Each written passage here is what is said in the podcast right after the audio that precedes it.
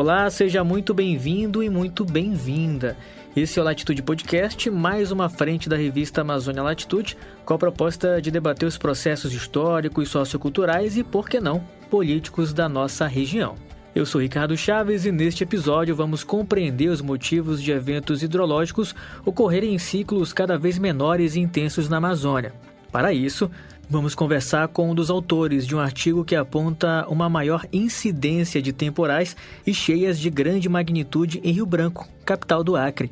Pesquisadores da Universidade Federal do Estado analisaram dados coletados entre 1970 a 2018, que podem contribuir para atenuar os riscos associados às cheias e chuvas intensas. A pesquisa foi publicada na Revista Brasileira de Meteorologia no início do ano que nos explica é o docente José Genivaldo do Vale Moreira.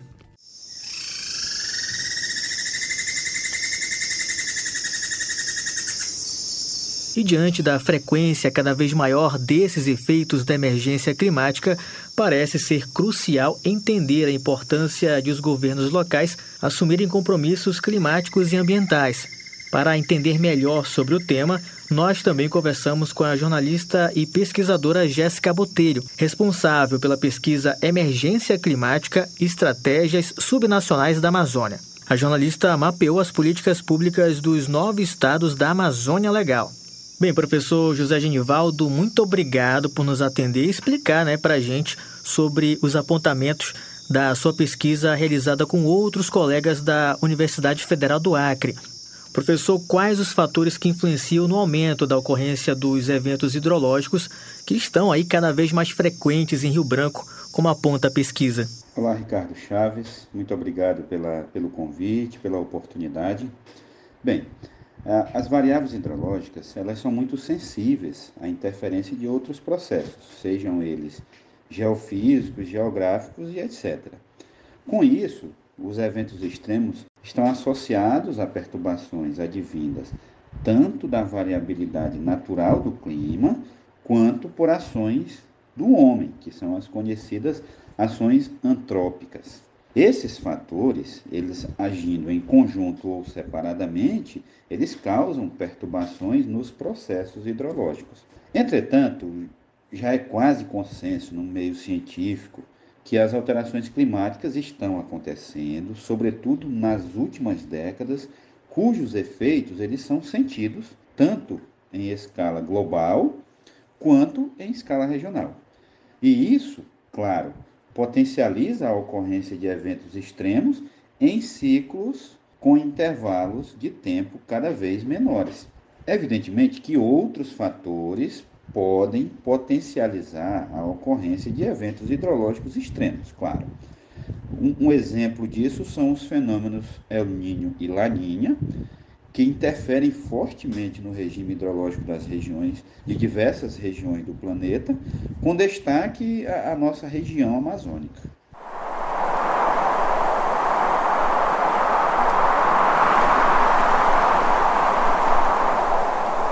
Professor, para chegar às conclusões é, desse estudo, foram utilizados modelos matemáticos, né? Certo? O senhor pode explicar para a gente sobre como foi a metodologia utilizada é, nesse artigo?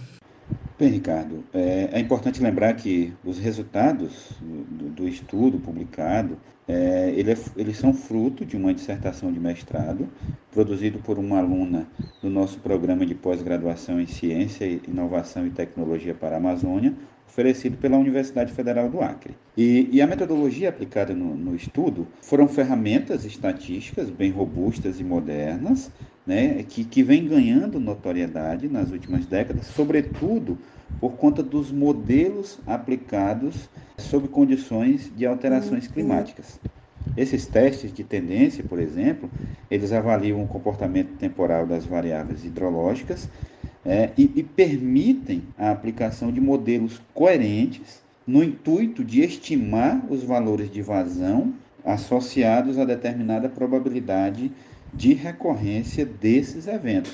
Já as distribuições de probabilidade ajustada para esses dados, elas fazem parte de uma gama de modelos comumente utilizados na busca de relacionar a magnitude dos eventos e a sua frequência de ocorrência a partir do uso de distribuições de probabilidades, e essas distribuições de probabilidades elas, elas já estão bem definidas, com, com equações e, e, parâmetros bem definidos, né?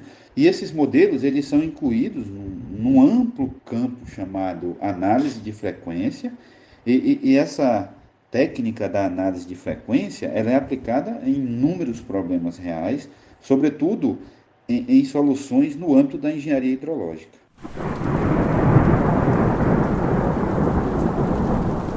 Agora tem um ponto da pesquisa que é bem interessante. É, os senhores citam que em 195 anos o risco de eventos hidrológicos de grande magnitude foi de 5%. Já um recorte aí mais recente mostra que o risco subiu para 20% só aí nos últimos 45 anos. Aí eu lhe pergunto, a que fatores os senhores avaliam esse comportamento de recorrência em um curto período de tempo dessas chuvas de grande potencial que acabam sendo aí danosos? Perfeito, Ricardo. Olha só, é, eventos em escala macro, por exemplo, El Niño e Laninha, eles modificam o padrão climático em diversas partes do planeta, especialmente no Brasil e mais específico aqui na nossa região amazônica, e os efeitos, por exemplo, de um, um evento como Laninha, nós estamos presenciando agora vários eventos extremos que começaram lá pela Bahia e, e, recentemente foram registrados altos índices pluviométricos no estado de São Paulo. Bem, na região norte, nos anos de Laninha, os estudos já, já têm mostrado que nos anos de Laninha é, aumenta-se as chances de, de, de, potencialização das chuvas na nossa região amazônica. Além disso, outros fenômenos, como por exemplo a, a ocorrência de zonas de convergência do Atlântico Sul, conhecido como as ZACAS, elas também podem influenciar na ocorrência desses eventos. Né? Com o aumento das chuvas, provoca-se, claro, consequentemente, aumento no volume dos nossos rios, que, que tem uma dinâmica diferenciada.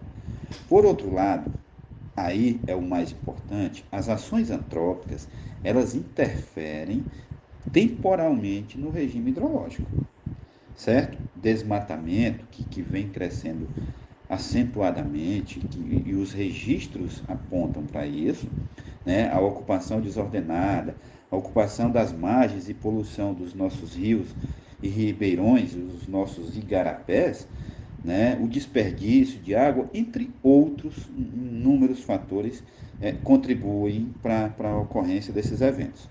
Então, essas ações interferem fortemente no regime hidrológico, que, por sua vez, né, é, tais perturbações é, potencializam né, a, a, a, ocorrência desses eventos em ciclos cada vez menores. Professor, agora última pergunta para a gente encerrar. No final do ano passado, o relatório Emergência Climática, Estratégias Subnacionais na Amazônia apontou aí que nenhum dos estados da Amazônia Legal, entre eles o Acre, possui aí sistemas de alerta e planos de contingência permanente para eventos extremos e que o Acre também não tem sistemas de monitoramento para justamente acompanhar o impacto da emergência climática sobre os recursos naturais, a biodiversidade e o clima.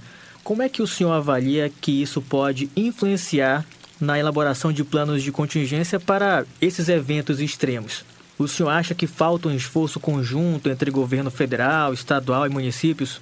É, de fato, o, o Acre realmente ainda não dispõe de um sistema integrado de monitoramento voltado a acompanhar o impacto da emergência climática sobre os recursos naturais, a biodiversidade e o clima. Isso, isso é fato. Entretanto, há de se considerar que houve, sim, avanço nas políticas ambientais nos últimos anos, sobretudo na década passada. Quanto aos recursos hídricos, especialmente, apesar de, de, de haver já um, um acentuado avanço é, em relação às, às, pesquisas científicas de apoio à gestão desses recursos, a, a nossa região, que compreende aqui o, o, a cidade de Rio Branco, a qual o estudo uh, focou, é, essa região ela possui características típicas do ambiente amazônico e, portanto, ainda carente de estudos específicos para um contexto regional, um contexto dessa região amazônica. Nós acreditamos que muitas ações podem ser feitas nesse sentido. Né? Uma delas, claro, é a qualificação de pessoal para atuar nas esferas governamentais é, na implantação de políticas públicas ambientais. Porque os profissionais estando qualificados, evidentemente, eles podem dar melhor direcionamento dessas políticas públicas voltadas à gestão e ao manejo, digamos assim, um manejo racional desses recursos. Nesse sentido, nós da Universidade Federal do Acre é, estamos trabalhando na construção de uma proposta que está tramitando e o intuito é a implantação de uma pós-graduação em gestão de recursos hídricos na Amazônia. E o objetivo é, é que os municípios mais isolados sejam beneficiados com a qualificação de pessoal para atuar no direcionamento das políticas de gestão do, dos nossos recursos hídricos. Professor, muito obrigado. É, nós agradecemos as suas colocações e foram bem esclarecedoras e espero que não nos falte aí outras oportunidades. Bem, agora nós conversamos com a jornalista e pesquisadora Jéssica Botelho. Jéssica, obrigado pela gentileza em nos atender e explicar aí sobre as colocações do relatório. Ainda nesse assunto de falta de um acompanhamento de impactos de emergência climática, você é responsável pela pesquisa que traz aí vários apontamentos. Por exemplo, sobre como que está a organização dos estados da Amazônia Legal sobre eventos extremos quais são as principais constatações observadas no levantamento? Oi, Ricardo. É, infelizmente, elas apontam uma situação preocupante. É, apesar de que, de modo geral, nós encontramos é, políticas, né, estratégias em todos os estados que citam é, mudanças climáticas, mas ainda não há é, um preparo por parte dos estados para lidar com situações que sejam decorrentes já dos efeitos da mudança, das mudanças climáticas. A gente teve um período de cheia, recorde também, é, no Amazonas, e a gente teve um período de seca, é, e outras situações que acontecem, e geralmente é, o que a gente observou a partir da análise das políticas públicas dos nove estados da Amazônia Legal é que esses estados não estão preparados para responder adequadamente a essas situações, né, decorrentes aí já do efeito das mudanças climáticas. Esse é o nosso principal, a nossa principal conclusão. Ainda mais é, nesse contexto é, pós-COP, né, que a gente, é, na época que o relatório foi lançado, estava é, rolando a, a COP26 e aí, enfim, o Brasil é um país de, de destaque tanto nas discussões quanto nos interesses, né? E aí, em paralelo a isso, a gente tem os índices de desmatamento aumentando ano a ano, a gente tem os incêndios florestais também aumentando ano a ano. É, então, são várias questões que estão conectadas, né? As medidas de mitigação dos efeitos de mudanças climáticas mas também é preciso ter esse preparo para que para as situações que já estão acontecendo. Então, essa foi a principal conclusão.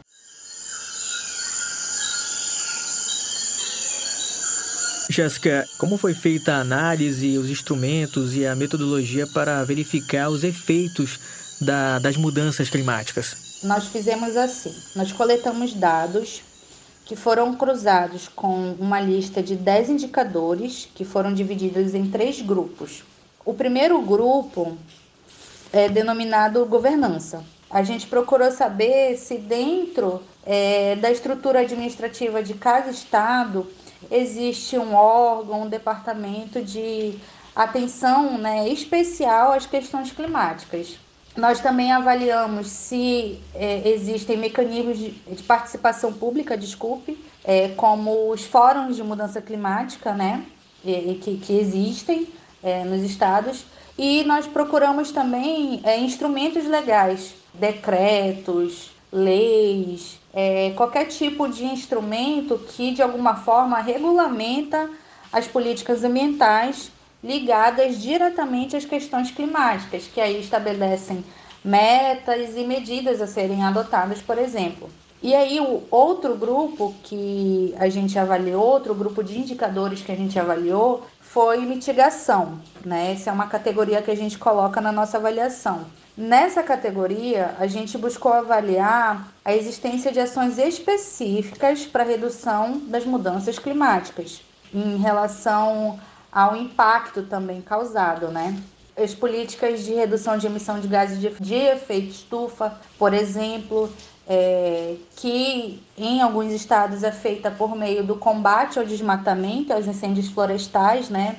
É, mas também aí avaliamos gestão de resíduos sólidos, uso de energias renováveis, alguma política relacionada à redução de é, gases é, no transporte urbano também, né?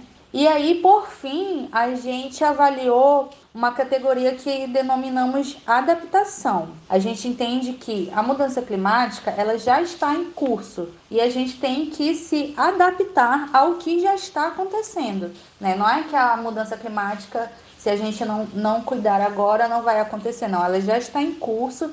As medidas buscam é, não piorar a situação. É, e a gente também buscou identificar sistemas de alerta e planos de contingência, né? Por exemplo, quando a gente vê no noticiário é, as chuvas causando estragos, né, nos estados, a gente tenta pensar, a gente tentou, né, identificar se nesses estados da Amazônia existe algum tipo, algum indicador, algum sistema que alerte a população sobre riscos iminentes. E também se, uma vez que essas situações né, que, que causam danos ambientais, danos sociais, danos econômicos, uma vez que elas já estão em curso, se existem indicadores de, de contingência, como lidar com a crise, com a situação que está ocorrendo ou seja, planos de contingência para aquilo. E foi principalmente essa categoria que, infelizmente, nós não encontramos resultados muito positivos. É, o levantamento mostra que o Acre é um dos estados que possui leis estaduais criando aí políticas sobre mudanças climáticas, ao mesmo tempo que o relatório também aponta que o estado não possui sistemas de alerta e planos de contingência, como você avalia que isso pode prejudicar o Estado em se preparar aí para eventos climáticos extremos? Bom, é, sobre o Acre, eu avalio como positivo né, a criação do Instituto é, voltado para lidar com as questões das mudanças climáticas, da regulação dos serviços ambientais. É, é positivo. Em alguma medida, demonstra que o Estado, o governo estadual, né, no caso, é, está preocupado, é, demonstra né, alguma preocupação né, em dar atenção ao tema, mas as medidas elas podem ser né, melhor pensadas nesse sentido do, de como lidar com o que já está acontecendo. Eu não avaliei é, em profundidade as políticas de cada estado, então por isso eu falo de modo mais é, geral sobre todos, né? A gente são nove estados e foram é, dez indicadores avaliados, então é muita coisa. Eu não pude me aprofundar é, em cada estado. É, mas as estratégias de adaptação, a, os sistemas de alerta, como eu falei no, nos áudios anteriores, eles são igualmente, igualmente importantes, né, para as situações que a gente já está encarando, né? Então, é, um medidor de qualidade do ar, por exemplo, orientações sobre como lidar com é, episódios extremos né, de clima, como é, calor muito intenso, ou período de chuvas muito intenso, ou secas muito intensas, ou cheias muito intensas. É, tudo isso não é menos relevante que a regulação do, do, dos serviços ambientais, por exemplo, que o combate ao desmatamento, mas ter um órgão criado especificamente é, com as atenções voltadas para essas questões já indica que talvez esse, essas é, deficiências elas possam ser corrigidas em breve, né?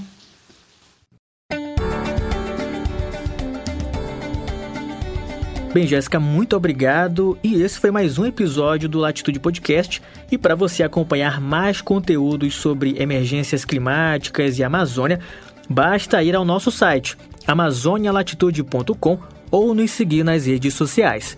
Até a próxima e até outra oportunidade.